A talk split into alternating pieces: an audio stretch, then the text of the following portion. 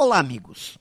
Vocês já observaram o esforço que as empresas fazem para atrair os olhares e atenção de potenciais clientes para seus produtos, serviços ou pontos de venda?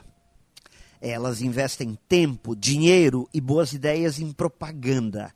E é muito importante fazer isso, porque quem não divulga o que tem dificilmente consegue algum resultado.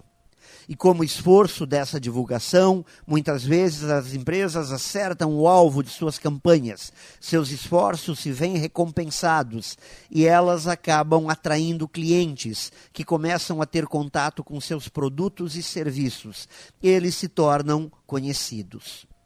O grande problema começa quando todo esse esforço resulta em nada pois nenhuma boa propaganda resiste a um produto ruim, a um serviço mal prestado.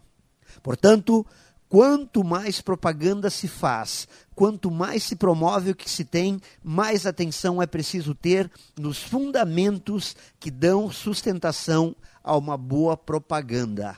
A qualidade. A qualidade no produto e a qualidade no serviço.